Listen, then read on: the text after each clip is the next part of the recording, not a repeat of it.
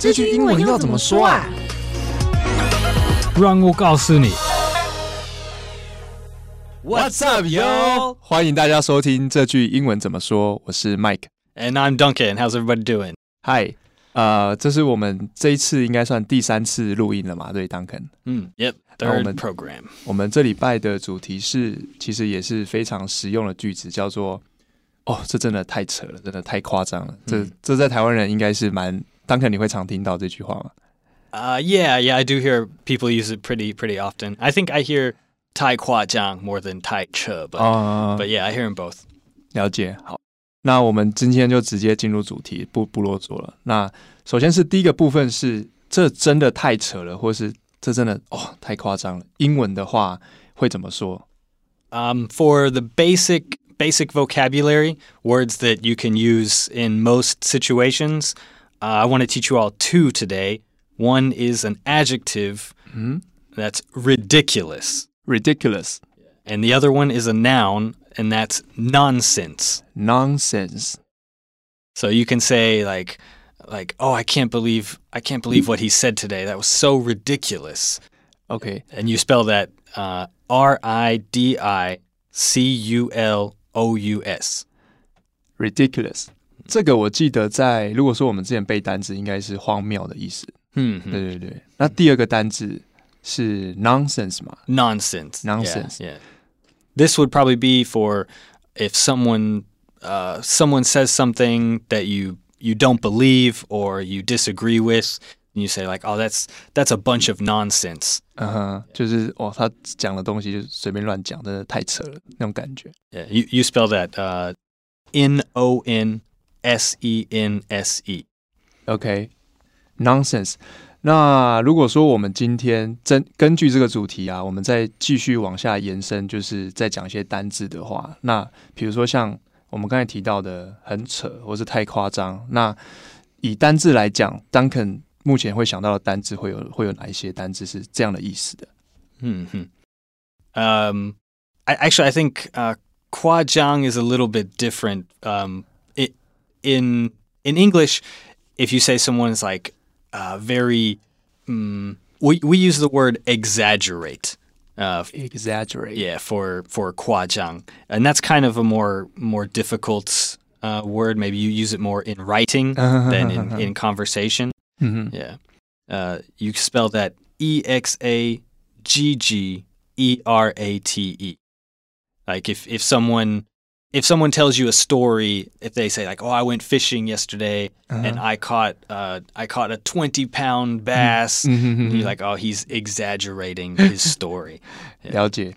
这 exaggerate 就比较不好念，然后刚才 Duncan 也有说到，其实这个字是比较用在阅读上面嘛，口语稍微讲的几率比较 Right, 低一点。 Yeah, yeah. 那还有还有什么样的单字呢？ Uh, there's basically the same meaning in the most basic English is the word overdo.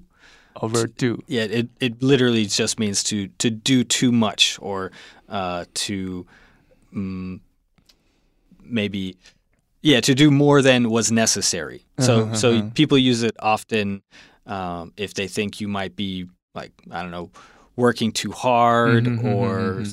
sleeping too much. Mm-hmm, like mm, mm. uh, don't overdo it. Okay, like ni, ni 太过分的。OK，了解。这个这个我稍微补充一下，因为我们我们之前刚才在跟那个 Duncan 对的时候啊，其实有发现就是 overdo O V E R，然后中间一杠 D O over，就是 over 跟 do 这两个字中间加一杠 overdo。其实它它跟它其实不是太夸张的意思，它比较像是有一些事情你好像做的太多了，然后我们会去通常用在用这个字的时候会去劝他说：“哦，你做太多了，你可以其实不用做这么多。”嗯嗯所以它其实跟太夸张有一点点的不一样，就是希望它是能够回归正轨的这种感觉，所以就会，如果你是这种情况，你就可以用 overdo o v e r 中间一杠 d o。Yeah, yeah. E- exaggerate and overdo are are more just kind of to to explain the the literal definition mm-hmm, of mm-hmm. mm-hmm. Uh, but for Koyu, uh, if you want to use an expression in mm-hmm. daily conversation, mm-hmm. um, then a lot of Americans will use the phrase over the top. Over the top. Yeah. Yeah. Like, yeah, he's so over the top or or that movie was so over the top. it was unbelievable. 了解。这还蛮好理解的。嗯还有比较口语，还有其他其他口语的句子嘛？ Um, it's pretty common for people to say like uh, something is too much or or something goes too far. Mm-hmm. You Like like uh, that joke that joke that John told today, it really went too far. 嗯 Yeah. Um, or uh, or if someone is maybe trying too hard to succeed, you're like, ah, he's. I think he's doing too much. He should. Uh-huh. He should. You know, calm down a little bit. Take it easy. Yeah. 嗯，了解。 Yeah. 这两个其实我觉得台湾人应该都蛮好可以理解，因为它跟我们背的单字或意识上面都可以联想。那 too 这是 T O O，然后 much M U C H，然后 far 是很远的意思，所以其实 too much 就是太多了，然后 too far 就是哦太远了，这种其实都可以很好去做理解。 Okay, now uh, now I want to teach you all a word, kind of like the uh, for Tai Che, but but the the uses for this word are uh, very very broad, mm-hmm. Uh, and th- this word is wild. Wild. Mm, w i l d. Wild. Uh huh. And uh, this word is becoming very common among young people. Mm-hmm. Uh, people use wild if they think something is uh, funny Mm-hmm. If they think something is entertaining, mm-hmm. maybe their their friend is their friend is full of energy, and they're just like, "Oh man, you're so wild." uh, but of course, wild has the the original meaning of just out of control. Mm, uh, so if someone is driving crazily or driving dangerously, mm-hmm. then you say like, "Oh, oh, he's wild. He needs to calm down." Mm-hmm. Yeah. Mm-hmm. Um, wild, wild could also be you. You heard a joke that you like, or you saw a funny news story, and you say like, "Oh, that's wild, man." 嗯， Yeah, 了解。 yeah. 嗯这个这个 wild 的这个词，我觉得真的超级酷。刚才刚才听到的时候，就觉得这个超棒。因为其实 wild，呃，如果是我像我之前在念，比如说念杂志或什么的，通常后面会接 animal 嘛，嗯，wild and 野生动物， Yeah, yeah. 对对对，所以其实这个词对我的印象来讲，它就是野生的意思。 那刚才当肯解释，其实这个词是现在就是年轻人，美国里的年轻人，他们觉得应该是一个很潮的单字，嗯就是他们很新兴在讲的讲的一个东西。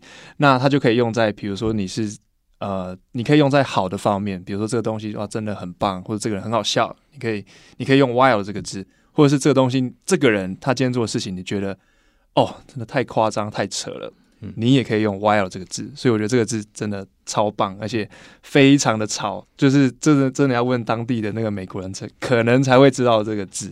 那除了除此之外还有没有？ Uh, there's another expression uh, I want to teach you all, similar to kwajiang, and Mhm. that is the word extra. extra， Yeah, extra is a more more recent slang term that uh, a lot of young people have started using. And when you use the word extra, it's usually to describe someone that does way more than necessary. 嗯，做太多了， Yeah, yeah. 嗯哼， So, example, if you've got uh, if you've got someone who is always always overdressing or always wants to to wear crazy outfits, 嗯哼哼 and people are like, "Oh, oh, Sandra is so extra. Look at her Uh-huh. outfit today." yeah, 所以它就是其实 extra，如果是以我我的理解来讲，它就是呃多余的意思嘛，多要增加更多，在原本的范围之内又在增加的意思。right, right. 所以其实我觉得 extra 很好理解，就是他真的今天真的做太多了，就可以用到 extra 这个字。那它怎么拼呢？就是 e x t r a。好，那我们呃单字的部分教的差不多，那接下来我们想再延伸讨论的是，呃，比如说像台式的说法，我们可能会说就是以直接台式直翻，就是这个东西很扯，我们可能会说呃 too over。 Mm, T O O O V E R， mm, mm. 那这个字就如果说以美国人听到 T O O O V E R to over 来讲的话，会会是第一个直觉会认为是什么意思呢？ Uh, well, for me, I've been in Taiwan for quite a while, so I'm I'm used to hearing that sort of like uh, Taiwanese English, and I actually I actually start using tie over myself, which is like combining yeah combining Chinese and English. Mm. Um, but yeah, I was telling you uh, before the show. These days, the way that young people are are using slang and mm-hmm. kind of changing the language, I I think everyone would probably understand mm. what you mm. meant if you said like that's too over. Mm-hmm. Uh, it's not not something people would commonly say, but but these days Um, it's possible you might hear a young kid say it on Snapchat or TikTok or whatever. Uh, but I would say 10 years ago, like, no, people probably wouldn't understand you. But but these days, kind of like how I just explained, extra. it, The way that language is changing, it, it's it's pretty understandable, I think. Yeah. 了解，就是如果说今以现在的社会来讲，美国社会，呃，其实美国人也不会讲这个字。 但是如果你今天你今天真的要跟美国人沟通，你讲哦这个 too over，其实他们可以理解，他们是可以理解这个字的意思的。Especially like high schoolers. 呃 yeah, and 年轻的.小屁 Yeah, 孩 yeah. 对 The, the younger they are, the more likely they will be like, oh, I know, I know what it 呃 means. Yeah,，let's cool 这样的 yeah, 感觉。yeah, exactly. 那最后一个，我我自己也也觉得蛮蛮蛮吸引我，就是我想要请就是 Duncan 这边，呃，我这边也会提出一个，就是我们互相觉得对方的文化里面觉得很扯的例子。嗯那我自己我自己的话，因为因为其实我没有去过美国，嗯但是我对美国有一个比较深刻的印象是，呃，不管从影集啊、电影，嗯我就会发现美国餐厅的食物的分量。Hmm, hmm. 真的是超级超级巨大，大 yeah. 概是台湾的三倍左右。 Yeah, yeah. A- As an American, uh, I would agree with you that it is kind of ridiculous. Yes, how, ridiculous. how big the, the portions are in Uh-huh. in the U.S. Like the the jumbo sized soft drink, uh, the extra large popcorn. It's it's quite a bit ridiculous. 嗯，那 Duncan 这边呢？你这边对于台湾， 虽然说你在台湾很久了，但应该还是会有一些让你觉得哦，真的很扯或是很夸张的例子。 Mm, yeah, I think maybe some examples would be like traffic in, in 交通。 Taipei or, or Taichung. Uh, yeah, like there's so many scooters, and um, especially sometimes the taxi drivers. The Oh, taxi 真的。 drivers they can be a bit a bit wild. Yes, literally, really literally. wild. Yeah, yeah. 就是呃， 其实我觉得这个这个对于我觉得自己是台湾人，我也很有感觉。就是比如说计程车，他会呃，可能为了要载客，然后他会很快速的去变换车道这件事情.其实其实我觉得蛮危险的，真的，真真的很危险。没有错。对这个这个不管是就是外国人或是台湾人，我都觉得是一个很扯的事情、嗯 r i d i c u l o u s wild。Yeah, in- 好，那我们最后呢，来回顾一下今天的句子，就是这一集的主题是“这真的太扯了”或者“这太夸张了”，要怎么说？那首先呢，我们第一个是讲到的是，Duncan 有提到一个单字是 ridiculous，那在台湾我们背的话，应该就是荒谬的意思。那它的它的拼法是 R I D I C U L O U S。yeah, that's ridiculous. ridiculous。那第二个单字是名词，它是叫 nonsense。Yeah. N O N S E N S E。 Yeah, that's a bunch of nonsense. 然后再来两个是呃太夸张，比较呃稍微比较呃阅读上面会用到的，就是 exaggerate。 Hmm. Yeah, that's if that's if you want to translate it directly. Yeah, 嗯 but 哼 not not common for 通常 regular 口语不会用 conversation. 到。 Yeah, yeah. OK，然后它的拼法是 E X A G G E R A T E， 然后再来是 overdo O V E R，然后一杠 D O，这个这个大家应该还蛮好理解的 overdo。然后比较偏口语的表达呢，片语的话呢，呃，有 over the top，嗯，这个大家都很好理解嘛，over the top T O P，然后再来是 too much，还有 too far，这个也是简单的。然后再来就是刚才当可能补充了两个，我觉得这个这两个字我们平常都知道都背过，但是实际上居然美国人有这样的用法。嗯第一个是我觉得超有感的，就是 wild，W I L D。Wild, like that's wild, man. Yeah, that's wild. 是 I had a wild night last night. 那如果如果今天跟一个美国朋友讲这个话，他会觉得我很很很懂美国文化嘛？ Maybe depending on the context. 哦，这边还有看那 OK。那另外一个字是 extra，E X T R A。 Mm, extra. Yeah, that's I think y- mostly younger people are using using that word, but but it's becoming pretty pretty useful, I think. Yeah. OK， Yeah. 那我们今天的节目呢，就先到这边。那这个节目是由常春藤新成立的团队制作。 呃，我们也非常欢迎，就是大家可以 告诉我们这个节目，不管你有任何的想法、feedback 都会给我们，因为我们还在很节目的初期。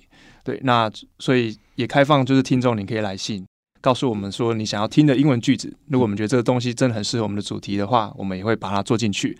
那我是 Mike，and I'm Duncan，我们下次见喽。All right, take care, everyone. Bye. Bye bye.